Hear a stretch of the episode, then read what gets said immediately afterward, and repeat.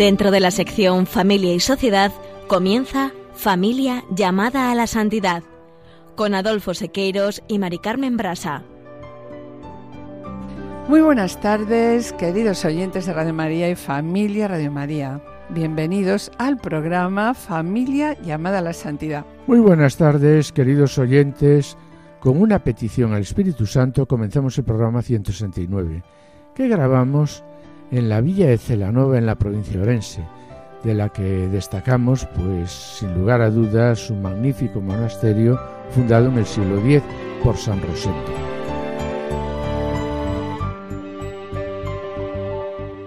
El domingo 25 de julio se ha celebrado la primera jornada mundial de los abuelos y de las personas mayores. El tema elegido por el Santo Padre para la jornada es Yo estoy contigo todos los días. Y bien, mis queridos oyentes, a los abuelos vamos a dedicar también el programa de hoy, acompañados por nuestra psicóloga de cabecera, María Vázquez, psicólogo general sanitario especializada en tercera edad. En la sección Esposos en Cristo, Juana, Julia y Seque nos acercarán hoy a unas figuras de la Iglesia de gran trascendencia, San Luis IX y Margarita de Provenza, ambos reyes medievales de Francia, que más allá de su calado histórico son modelos de espiritualidad conyugal. Hasta tal punto que San Francisco de Sales en el siglo XVII, inspirándose en ellos, dará un paso decisivo en la historia de la espiritualidad conyugal al defender la santidad como una vocación también al estado de vida matrimonial. No os perdáis su ejemplo de vida. A continuación escucharemos unas palabras del Papa Francisco y como siempre claras y contundentes sobre el mensaje que ha dirigido a las personas mayores. Finalizando como siempre con una oración. No se lo pierdan, permanezcan en sintonía, permanezcan con nosotros en Radio María.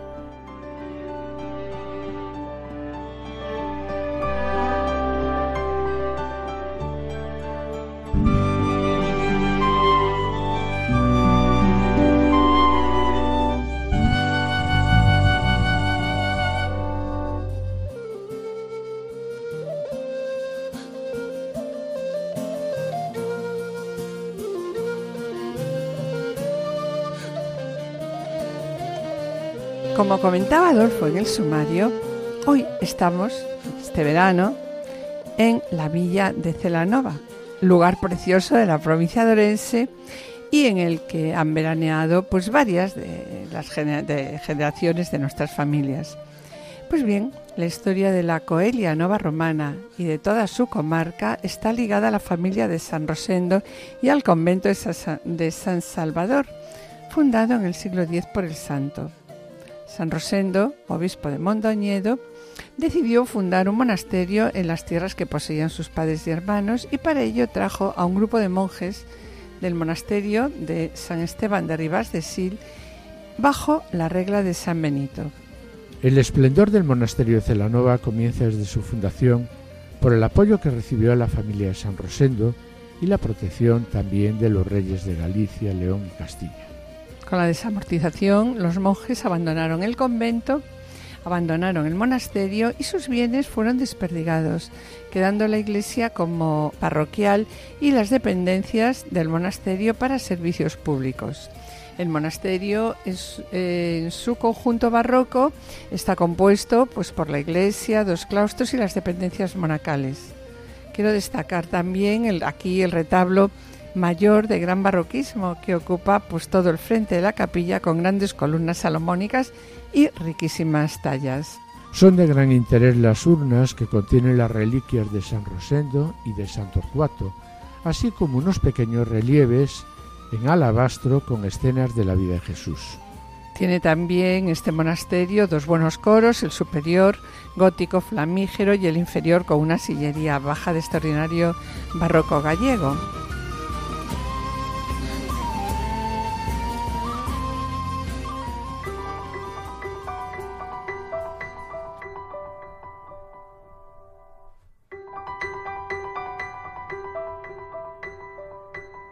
Queridos oyentes y familia de Radio María, estamos en el programa Familia llamada a la Santidad, dirigido por Adolfo Sequeiros y quien les habla, Mari Carmen Brasa. Antes de iniciar la segunda parte del programa, quisiéramos adelantarles que en el colofón estarán con nosotros María Vázquez, psicóloga general eh, sanitario, especializada en tercera edad, que desde el año 2000 se dedica a la atención integral a personas mayores y al asesoramiento, información, a familiares y profesionales que atienden en domicilio e instituciones.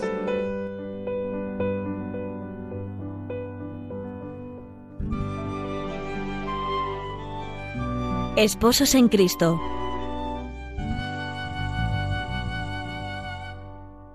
Amigos oyentes de Radio María, en nuestro peregrinaje quincenal nos toca hoy volver la vista a una época lejana en el tiempo y a la que el tiempo actual menosprecia con demasiada ligereza.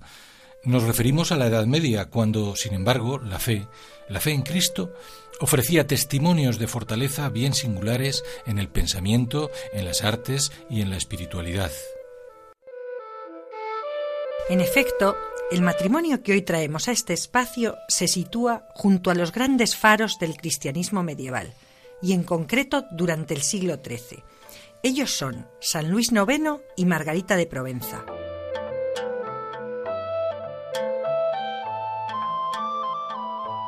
Ambos reyes de Francia durante más de 40 años, lo que los convierte en personajes de gran calado histórico, pero también, y es lo que a nosotros más nos interesa, modelos de espiritualidad conyugal, hasta tal punto que San Francisco de Sales, ya en el siglo XVII, inspirándose en ellos, dará un paso decisivo en la historia de la espiritualidad al defender la santidad como una vocación para personas que procedieran de cualquier estado de vida, también la matrimonial.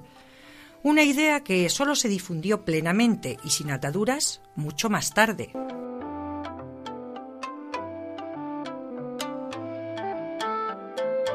Estamos, pues, ante dos pioneros de la santidad conyugal, una santidad en la que inevitablemente, a tenor de sus altas responsabilidades, se mezclan, a veces conflictivamente, las inquietudes espirituales, afectivas y políticas.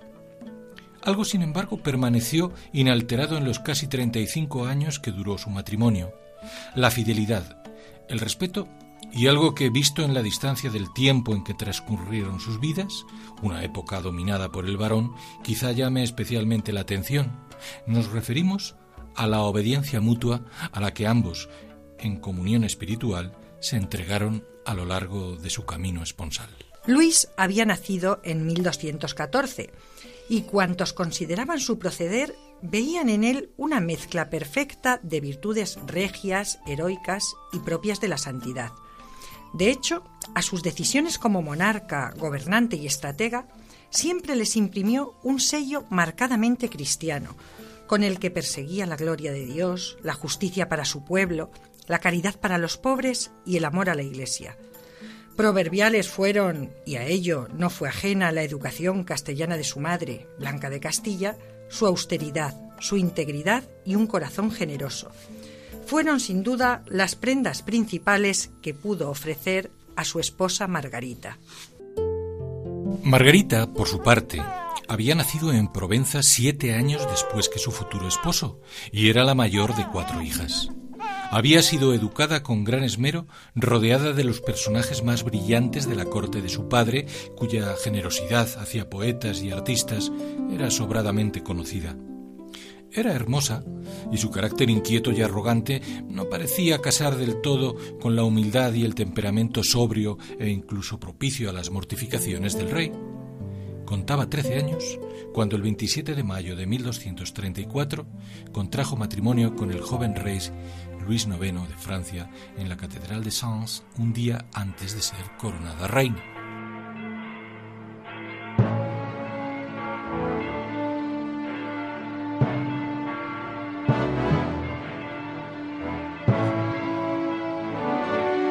Pesar de tratarse, visto desde la óptica histórica, de uno de tantos matrimonios regios impulsados por las conveniencias políticas, Luis y Margarita se amaban de veras.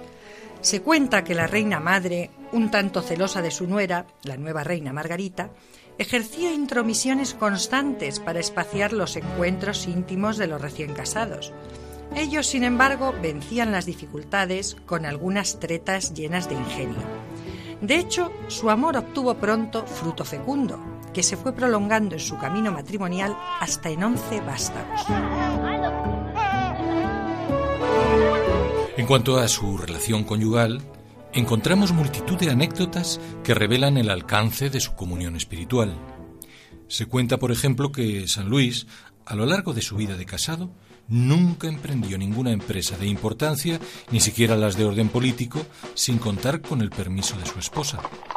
Hasta tal punto que en 1250, habiendo caído prisionero en manos de los musulmanes al emprender una de las cruzadas, cuando estaba negociando el rescate de sus soldados y su propia liberación, exigió que le permitiesen hablar con su esposa antes de tomar una decisión definitiva.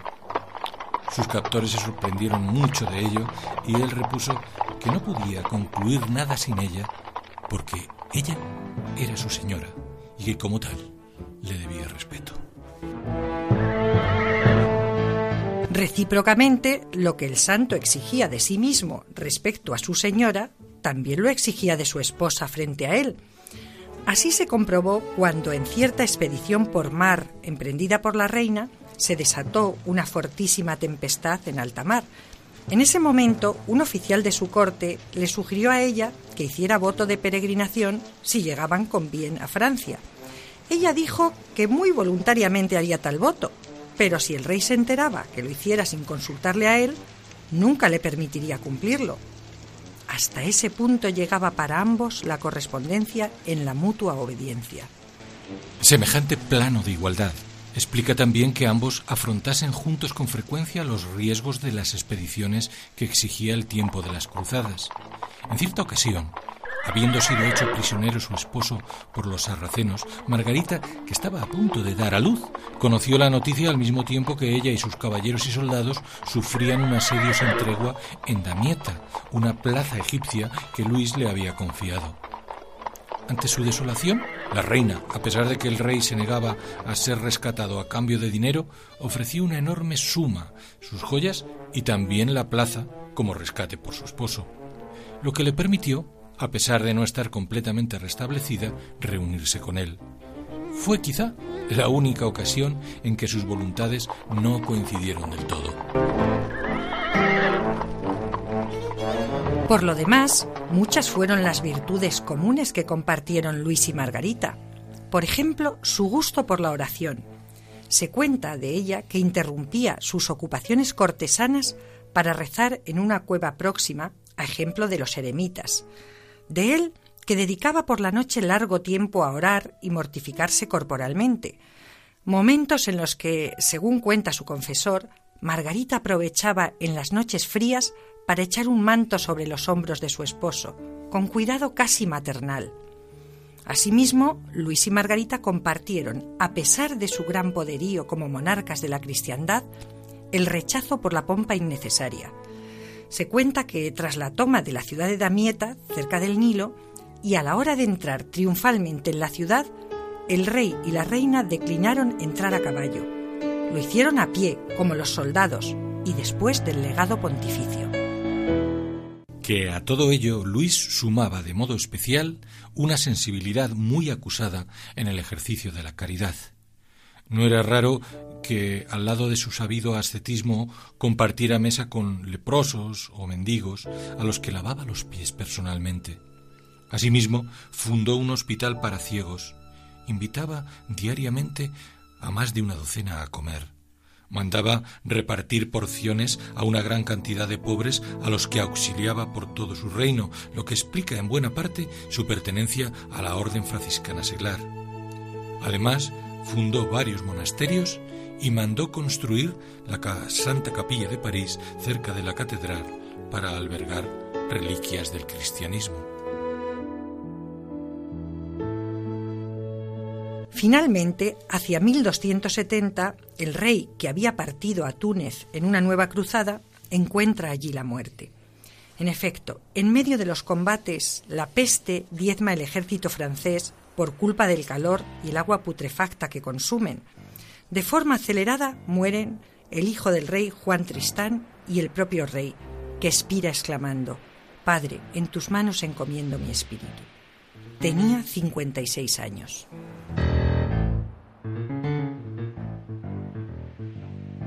Solo un poco antes dejó el santo un hermoso testamento escrito como memoria y exhortación a su hijo, que reinaría con el nombre de Felipe el Atrevido, donde describe con extraordinaria belleza los deberes y el modelo del gobernante cristiano que él siempre intentó imitar.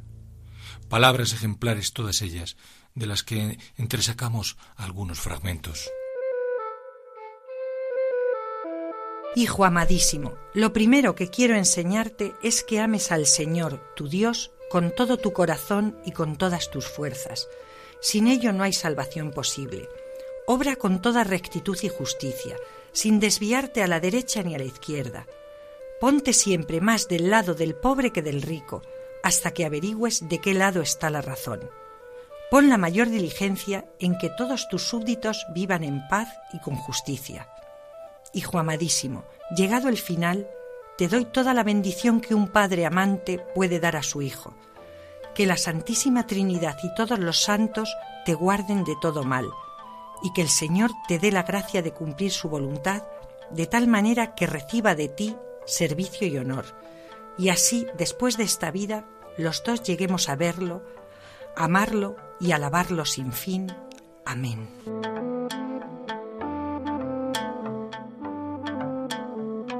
Tras la muerte de Luis, la reina, más allá de su actividad como gobernante, se dedicó muy activamente a difundir la memoria de su esposo, como lo muestra la hermosa biografía de encargo que realizó a su confesor.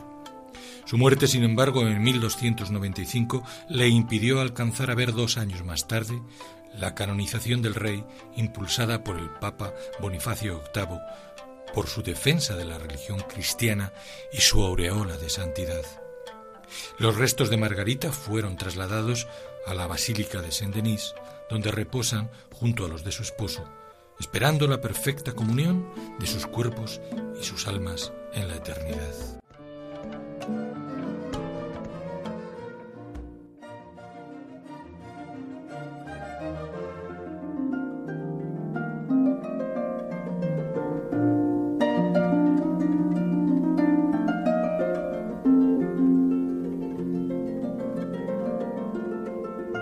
Queridos oyentes y familia de Radio María, estamos en el programa Familia llamada a la Santidad, dirigido por Adolfo Sequeros y que les habla Mari Carmen Brasa. Les recordamos que pueden ponerse en contacto con nosotros a través del correo familia llamada a la santidad o enviando un correo postal a la dirección de Radio María, Paseo de Lanceros 2, primera planta 28024 Madrid, indicando nombre del programa, Familia llamada a la Santidad. Para solicitar este programa deberán dirigirse ustedes al teléfono atención al oyente 91 882 8010 y también pueden escuchar nuestros programas a través de podcast entrando en la página www.radiomaria.es y podrán descargarlo en su ordenador para archivarlo y escucharlo a la hora que ustedes deseen. Y bien, mis queridos oyentes, gracias por los correos que enviáis al programa. Intentaremos contestarlos puntualmente. Sabed que vuestras palabras son de gran ayuda para todos nosotros.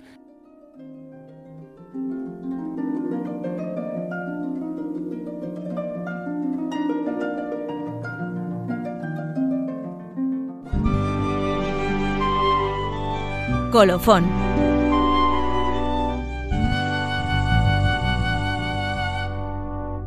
El programa de hoy lo vamos a dedicar a un fragmento del audio del mensaje del Santo Padre Francisco para la primera Jornada Mundial de los Abuelos y de los Mayores, que se ha celebrado el pasado día 25 de julio, sobre el tema Yo estoy contigo todos los días. Escuchemos el audio del 18 de marzo del 2021.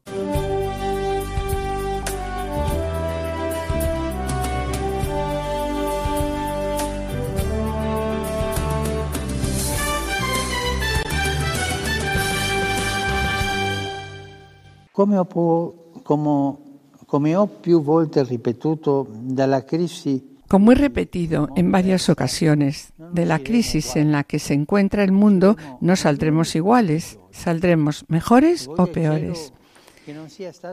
Y ojalá no se trate de otro episodio severo de la historia del que no hayamos sido capaces de aprender. Nosotros somos duros de mollera. Ojalá no nos olvidemos de los ancianos que murieron por falta de respiradores. Ojalá que tanto dolor no sea inútil, que demos un salto hacia una forma nueva de vida y descubramos definitivamente que nos necesitamos y nos debemos los unos a los otros para que la humanidad renazca. Nadie se salva solo. Estamos en deuda unos con otros, todos hermanos. En esta perspectiva quiero decir que eres necesario para construir en fraternidad y amistad social el mundo del mañana, el mundo en el que vivimos, nosotros y nuestros hijos y nietos, cuando la tormenta se haya calmado. Todos somos parte activa en la rehabilitación y el auxilio de las sociedades heridas. Entre los diversos pilares que deberán sostener esta nueva construcción, hay tres que tú mejor que otros puedes ayudar a colocar. Tres pilares, los sueños, la memoria y la oración. La vicinanza del Signore donerà la forza per intraprendere la cercanía del Señor dará la fuerza para emprender un nuevo camino, incluso a los más frágiles entre nosotros, por los caminos de los sueños, de la memoria y de la oración.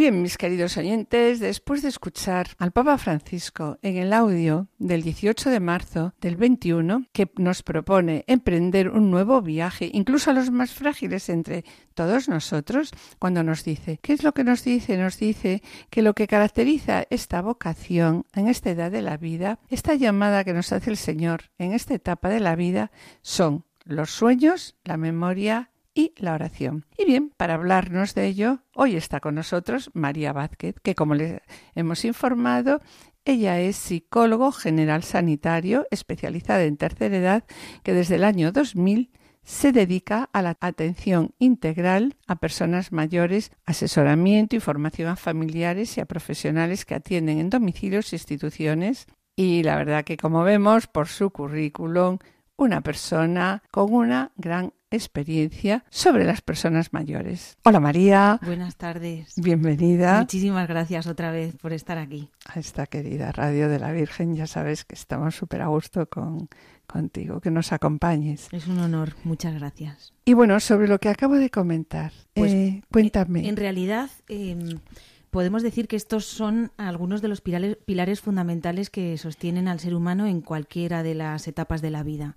Aunque hoy Especialmente nos fijamos en la tercera edad por celebrarse en estas fechas la Jornada Mundial de los Abuelos y de los Mayores. Y en primer lugar, vamos a hablar del primer punto, del primer pilar, ¿no? Los sueños. Eh, bueno, ¿qué nos puedes decir sobre los sueños en esta etapa de la vida? Bueno, pues todos nosotros en las distintas etapas de nuestra vida tenemos siempre sueños por cumplir, tenemos anhelos, ilusiones, aspiramos a conseguir algún objetivo, a lograr alguna meta personal, lo que todo ello lo que nos impulsa es a crecer, eh, nos motiva, nos mueve a buscar a personas, a conocer lugares, eh, realidades, a asomarnos a, a, nuevas formas de comunicarnos con otros. Bueno, ¿y cuáles son los anhelos que tenemos? Bueno, pues entre los más comunes están, por ejemplo, eh, tener una estabilidad económica que a pues su vez pueda dar seguridad a la familia llenar la necesidad afectiva a través de relaciones personales o de una buena relación amorosa, tener paz interior, pues eh, logrando esto se logra vivir bien con el resto de nuestro entorno. Los padres eh, siempre anhelan que sus hijos culminen sus carreras, que tengan éxito en la vida. Y en el caso de los cristianos, no, puesto que las personas que nos están escuchando, pues la mayoría son católicos, ¿no? ¿Qué soñamos los católicos? ¿Con qué soñamos? Bueno, pues... Mm, ¿Tú con qué sueñas? Pienso que mm, para cualquier cristiano, el, eh, pues eh, su sueño más grande es siempre será la, la, salvación de los otros, ¿no? Para lo que, bueno, pues en nuestra oración siempre pediremos que el Señor nos dé pasión y nos renueve cada día el calor de nuestro corazón para ponernos a trabajar en favor de los necesitados. También eh, soñamos justicia, soñamos paz, solidaridad. Eh, y entre estos sueños, evidentemente, está la posibilidad de que, los, de que los jóvenes de hoy tengamos nuevas visiones y junto con nuestros mayores pues podamos construir el futuro.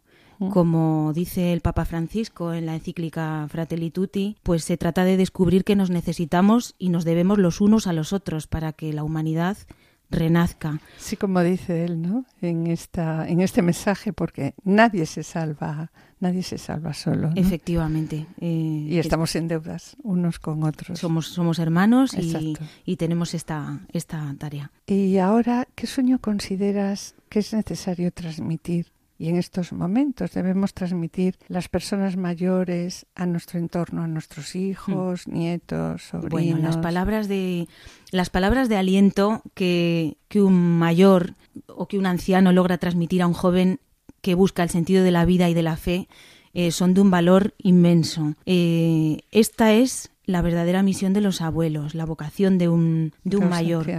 La palabra del abuelo tiene algo especial para el joven siempre. De este modo los jóvenes pueden tomar los sueños de los mayores y llevarlos adelante.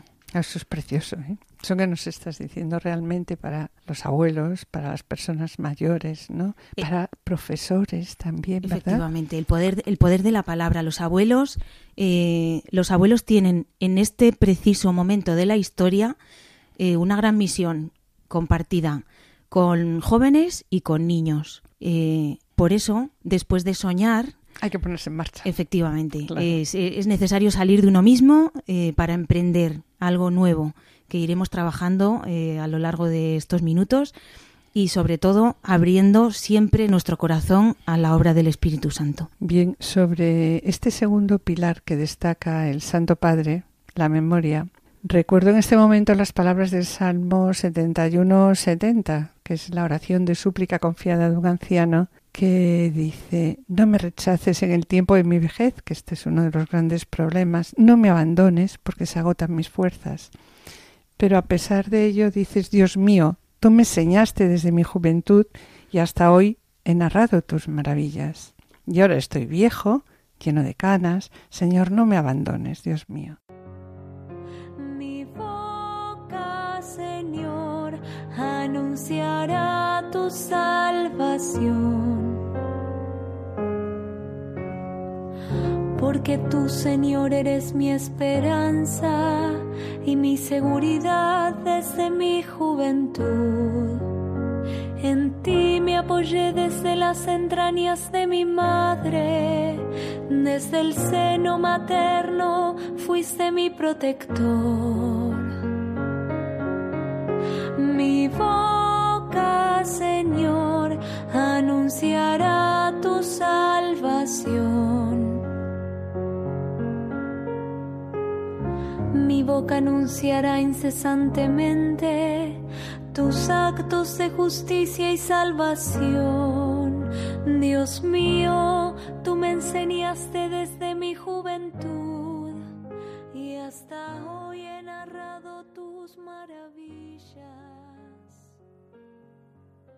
Y ya una vez que hemos visto los sueños, pasamos al segundo pilar que vamos a tratar, ¿no? La memoria. ¿Qué nos puedes decir tú como psicólogo sobre la memoria? Bueno, sobre la memoria podríamos estar eh, cientos de, horas hablando, trabajando, eh, recogiendo experiencia, pero me gustaría mm, nombrar algo importante, es eh, el don que, constituye la vejez. no todos estamos seguros de alcanzar la vejez. Sin embargo, eh, los abuelos son el eslabón entre las distintas generaciones de una misma familia. Son el tejido que conecta a todos los miembros de esta familia. y son quienes mejor pueden transmitir a jóvenes y a niños la experiencia de vida y de fe. Los abuelos podemos decir que son el tesoro de la familia. Por eso, eh, los jóvenes tenemos como misión principal eh, quererles y hacerles hablar con nosotros y sobre todo con los niños.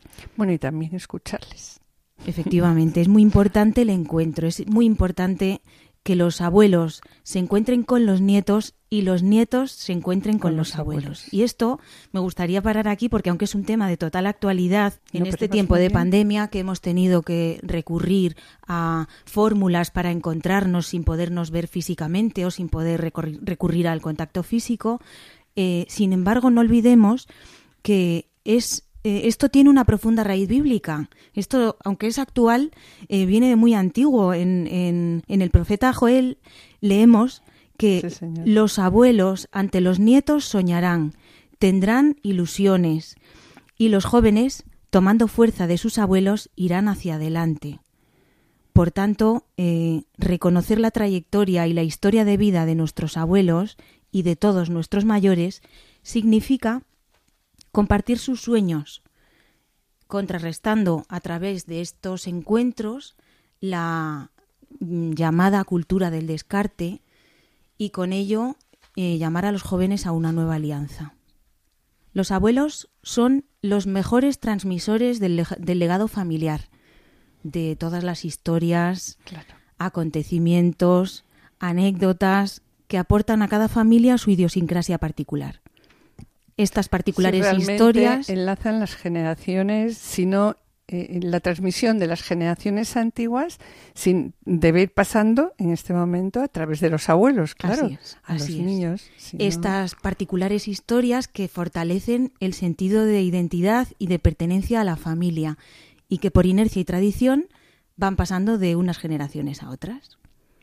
Eh, es decir, los abuelos introducen a los nietos en la historia de la familia son las raíces de algo que poco a poco el niño va descubriendo que es importante en la familia, en, su sentido extenso.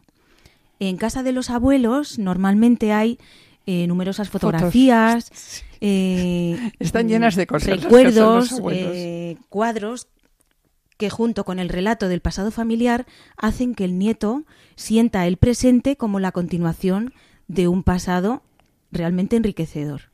Es muy curioso, esto lo podemos observar todos en nuestras casas, el entusiasmo que ponen los abuelos contando las historias de la familia y también la gran atención con la que siempre escuchan los nietos a los abuelos. Sobre esto, María, me vas a permitir que hagamos una pequeña interrupción.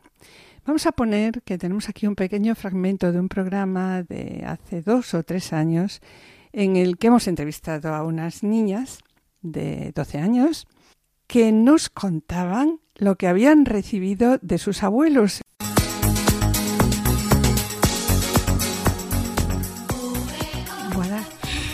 ¿Qué son para ti los abuelos? Bueno, pues para mí son los grandes de la familia porque son aquellas personas que lucharon y siguen luchando cada día por ti y que no probablemente, sino seguro que sin ellas no existirías. Entonces son muy importantes. Y yo quiero añadir que los abuelos son unas bellísimas personas que nos quieren y ayudan como unos segundos padres. Porque mira, si te pones a pensar que si Dios es el padre de todos los habitantes de la tierra y la mayoría de nosotros tenemos nuestro padre, nuestra madre, abuelos y toda la gente que nos quiere, pues bueno, estamos muy queridos y protegidos en todo momento. Además, los abuelos son también compañeros de juegos, risas y diversión alegría, fiesta, gritos, ya que siempre están felices y con optimismo. Pero no solo eso, también tienen un lado sincero y honesto, y te regañan para que rectifiques si en algún momento haces algo mal o alguna que otra trastada, ¿no? Eh, mis abuelos me enseñan toda clase de valores como la paciencia, la solidaridad, a saber perdonar y pedir perdón, a colaborar, a saber esperar. Los abuelos y bisabuelos son además muy buenos contando historias y anécdotas por lo que si un día estás aburrido, pues oye, no lo pienses más. Claro, dirígete, a la casa de tus abuelos o bisabuelos para que te cuenten una de esas historias que de verdad te dejan con la boca abierta. Pero vamos a ver, además de las alabanzas que acabáis de dirigir a los abuelos, que eso está genial, ¿no? Vamos a profundizar un poco más. ¿Qué os han enseñado los abuelos? Mm, en mi opinión, los abuelos son cultos, sabios, tienen mucha experiencia y son los mejores profesores de historia, matemáticas, lengua, música. O sea, son profesores. Sí, e incluso en algunos casos de montar en bicicleta. Ciclistas. Sí, hasta cocina, historia, biología, geografía. Y además son los mejores y más valientes aventureros del mundo. Por ejemplo, cuando nos vamos de veraneo, en las comidas y cenas de Navidad o Año Nuevo, cuando nos plantamos todo el batallón de primos y tíos a comer y pasar el rato. Vamos a ver, vamos a ver.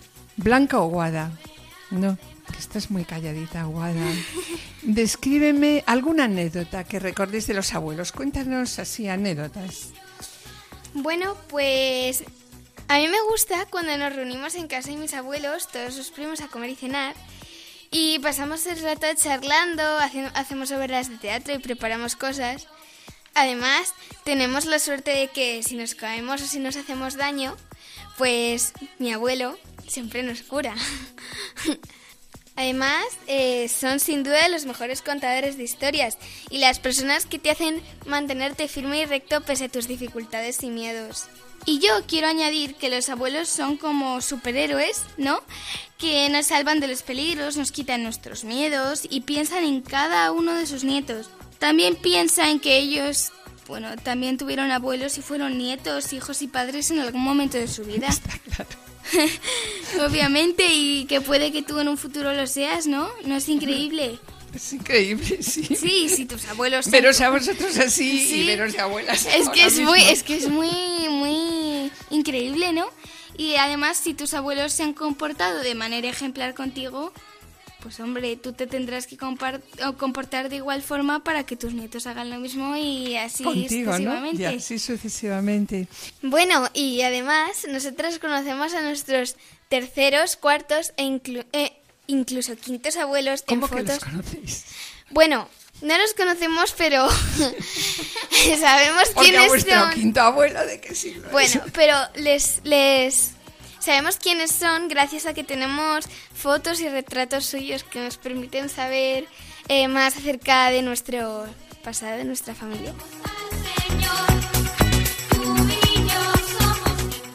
Bien, pues vamos a, después de haber escuchado este testimonio de unas nietas de 12 años sobre sus abuelos, continuamos hablando de la memoria, María. Sí, desde esta perspectiva eh, se hace evidente la necesidad de lo que llamamos atesorar la riqueza espiritual humana que se ha ido transmitiendo a lo largo de las generaciones.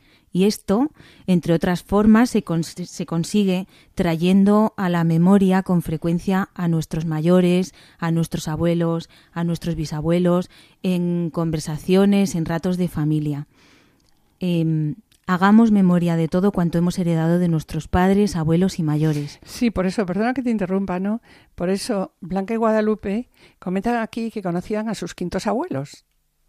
Y claro, sus quintos abuelos, está bien conocer a los primeros, a los bisabuelos, pero ya más allá, y ellas decían, pues por lo que habían recibido, que se les había transmitido. ¿no? Así es, yo les, yo les invito a compartir con los más jóvenes y pequeños de las familias eh, que hagan la prueba y verán cómo, además de enriquecer el patrimonio vivencial familiar, van a pasar mm, ratos verdaderamente divertidos de familia. Mm, también me gustaría detenerme en algo importante que es necesario para los jóvenes, eh, que los mayores nos den testimonio de que es posible salir renovado de una experiencia difícil. Eh, la resiliencia de la que ya hemos hablado en anteriores programas es algo de lo que los mayores de la familia saben más que nadie, por lo que nos pueden ilustrar a los más jóvenes y seguro que en un futuro, antes o después, sus hijos, nietos y allegados les recordarán con gran agradecimiento por haber compartido aquella experiencia de vida. También eh, me parece muy importante que los jóvenes recordemos siempre que los abuelos son los mejores árboles del jardín de nuestra vida, a los que hay que cuidar con gestos de ternura, a los que hay que sorprender con nuestra presencia y a los que hay que visitar y buscar porque sin su memoria no podremos florecer. Y sobre la memoria y la paciencia que les pedimos a los jóvenes hoy en día con las personas mayores, mm, déjenme que les cuente un cuento que seguramente que puedan conocer porque se ha difundido a través de redes sociales.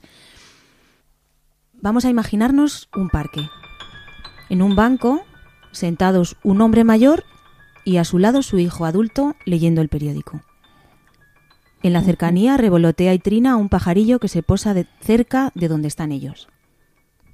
El padre, con gesto inmutable y la mirada perdida en el vacío, pregunta ¿Qué es eso? El hijo se detiene en la lectura y con gesto serio responde Un gorrión. El gorrión vuelve a trinar varias veces y el padre vuelve a preguntar ¿Qué es eso? El hijo vuelve a dejar la lectura y responde Te lo dije antes, papá. Es un gorrión. El gorrión sigue revoloteando y trinando por los alrededores y el padre vuelve a preguntar ¿Qué es eso? El hijo, ya molesto, deja el periódico a un lado y en tono irritado responde Es un gorrión, papá. Un gorrión. El gorrión sigue trinando y el padre, en el mismo tono cándido de las veces anteriores, vuelve a preguntar de nuevo ¿Qué es eso? El hijo irritado le grita ¿Por qué estás haciendo esto? Ya te lo dije un montón de veces. Es un gorrión, ¿es que no lo puedes entender? El padre, muy sereno, se levanta y pasea meditando por las inmediaciones del parque. Al cabo de un rato vuelve y se sienta de nuevo al lado de su hijo. En las manos trae un viejo cuadernillo. Lo abre, se lo entrega a su hijo, le señala imperativamente una página con el dedo y le dice, en voz alta, pidiéndole que leyera lo que estaba anotado en el viejo cuaderno. El hijo, atendiendo a la petición del padre, lee, Hoy, mi hijo menor, que hace unos días cumplió tres años, estaba sentado conmigo en el parque, cuando un gorrión se posó enfrente nuestro. Mi hijo me preguntó veintiuna veces que qué era eso, y yo respondí las veintiuna veces que eso era un gorrión. Lo abracé cada vez que me hizo la misma pregunta, una y otra vez, sin enojarme, sintiendo un gran cariño y ternura por mi pequeño hijo inocente. Llegado este punto, el hijo cierra el viejo cuaderno, se queda pensativo en silencio, mira a su padre, lo abraza, le besa y se funde con él en ese abrazo de amor eterno que solo se puede dar entre padre e hijo.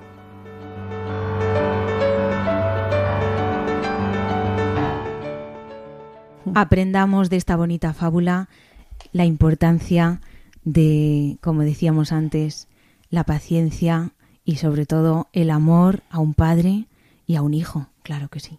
Y vamos a hablar entonces ahora del tercer pilar, ¿no? En esta etapa de la vida que nos comenta el Santo Padre y que creemos que es muy importante en estos momentos también comentarlo, la oración. Yo estoy contigo todos los días, es la promesa que el Señor hizo a sus discípulos antes de subir al cielo y que hoy nos repite a todos y te repite a ti, querido abuelo y querida abuela, a ti, y que tú puedes hasta el último minuto de tu vida transmitir a tus familiares más cercanos y a quienes te cuidan en tu domicilio, en la residencia o en el hospital. Y es que no hay edad, para retirarnos de la tarea de anunciar el Evangelio, de la tarea de transmitir los valores cristianos, las tradiciones. Al contrario, eh, tener una espiritualidad arraigada, orar y contar con la compañía propicia, no solamente sirve para mantenerse en paz y tranquilo con uno mismo y con los demás, sino que ayuda a llevar mejor las enfermedades, a tener calidad de vida y una buena salud mental. Esto no es mi opinión, esto se ha comprobado decir en distintos estudios mundiales. La oración. Sí, en, a nivel de geriatría. Eh, como digo, distintos estudios a nivel mundial concluyen que eh, los mayores que han tenido cierto acercamiento a lo largo de sus vidas con la religión y con la espiritualidad saben llevar mejor el hecho de estar envejeciendo, tienen una mejor salud física y mental y viven más que los no practicantes. Existen estudios a nivel de Canadá y de Israel que demuestran que la práctica de la oración retrasa el avance de la enfermedad de Alzheimer. También otra investigación eh, estadounidense expuso que la religión ayuda a proporcionar un sentido de esperanza, de paz y bienestar, lo que reduce las llamadas hormonas del estrés que tanto dañan nuestra salud.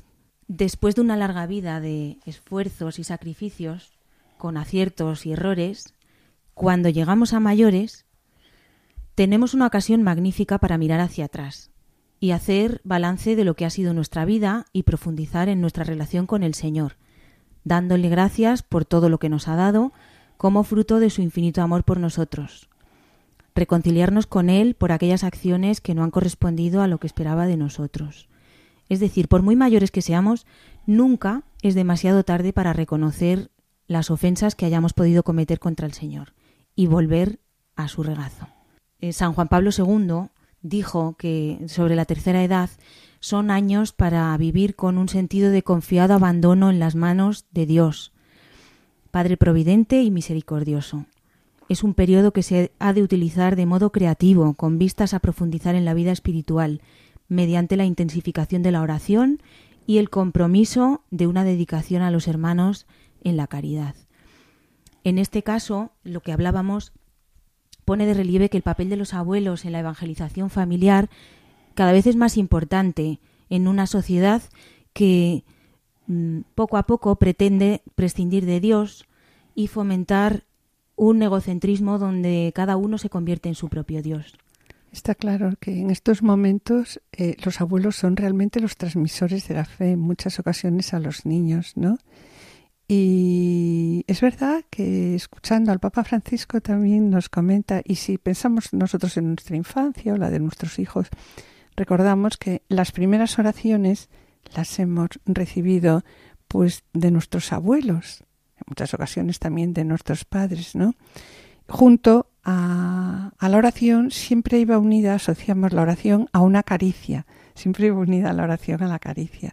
Y eso es verdad que es lo que nos pide mucho en estos momentos a las personas mayores, ¿no? El Papa, que tras la, la, primera transmisión de la fe es necesario que sea en el hogar, que sea en casa y ahí está el papel que tienen, ¿no? Los abuelos. En los abuelos eh, son un eslabón eh, fundamental en una larga cadena eh, que es la transmisión, de, la fe, que se remonta a, muchísimas generaciones.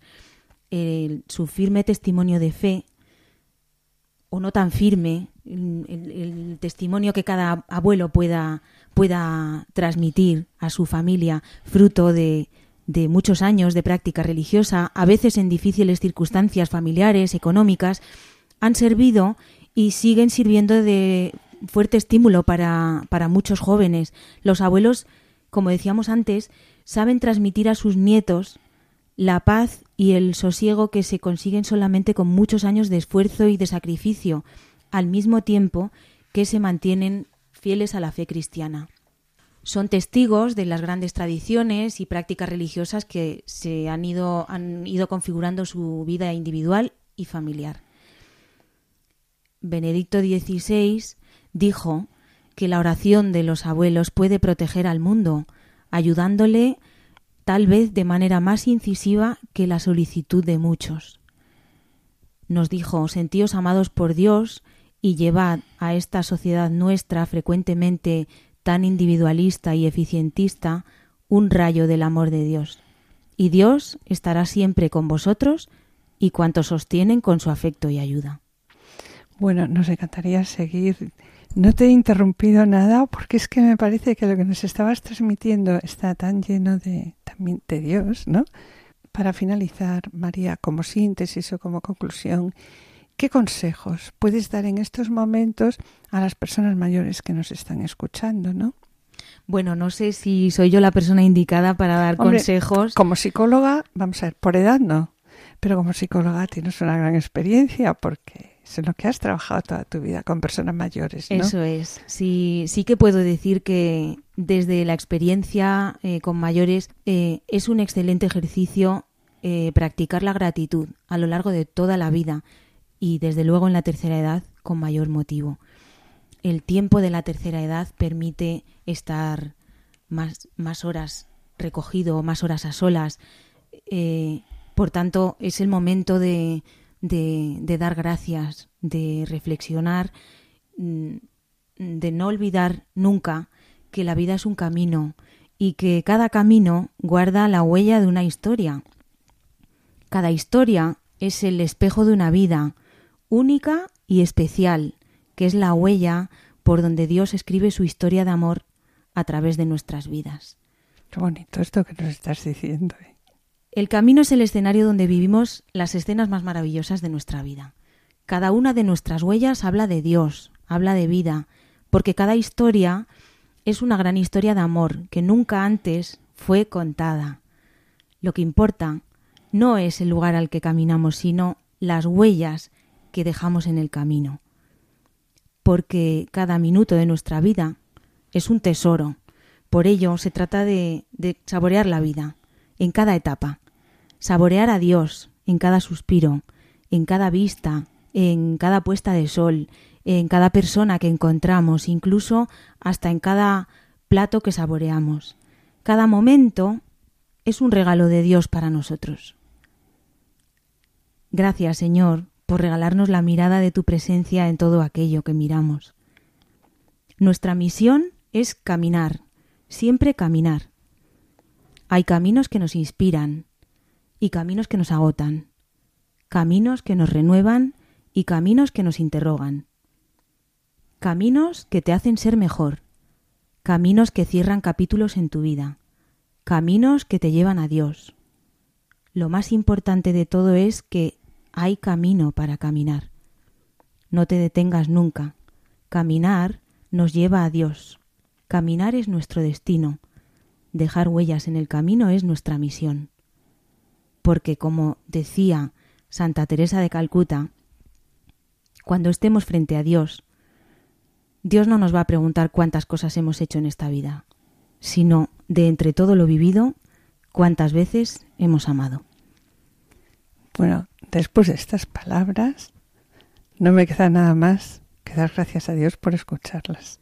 ¿eh? Quiero darte las gracias, María, por haber estado una vez más con nosotros y que el Señor te bendiga por todo lo que estás haciendo, que sabemos de tu entrega a los demás. Muchísimas gracias y mucho ánimo a todas las personas mayores con el verano. Que Dios les bendiga también. Finalizamos el programa de hoy con las palabras del Santo Padre. Pido al Señor que, gracias también a su ejemplo, cada uno de nosotros ensanche su corazón y lo haga sensible a los sufrimientos de los más pequeños y capaz de interceder por ellos. Que cada uno de nosotros aprenda a repetir a todos y especialmente a los más jóvenes esas palabras de consuelo que hoy hemos oído dirigidas a nosotros. Yo estoy contigo todos los días. Y de todo peligro.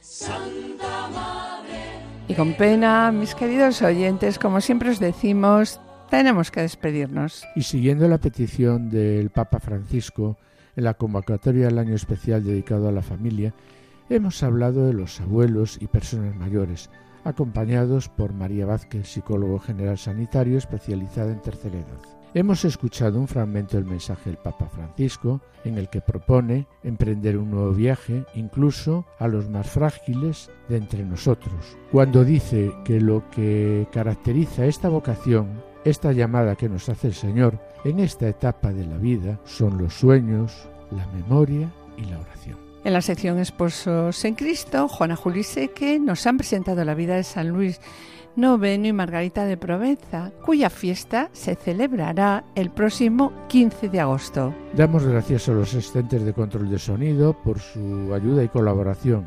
Y yo espero también seguir con todos ustedes el próximo martes a las 17 horas en el programa médico para que tengan vida con la doctora Silvia. Y esperamos estar de nuevo con ustedes los dos juntos el jueves dentro de dos semanas a esta misma hora. Muchas gracias por su atención. Eh, deseamos que pasen un buen verano hasta la próxima audición y que el Señor les bendiga. A continuación, damos paso al programa Voluntarios con Lorena del Rey y David Martínez. No se lo pierdan, permanezcan con nosotros, permanezcan en Radio María.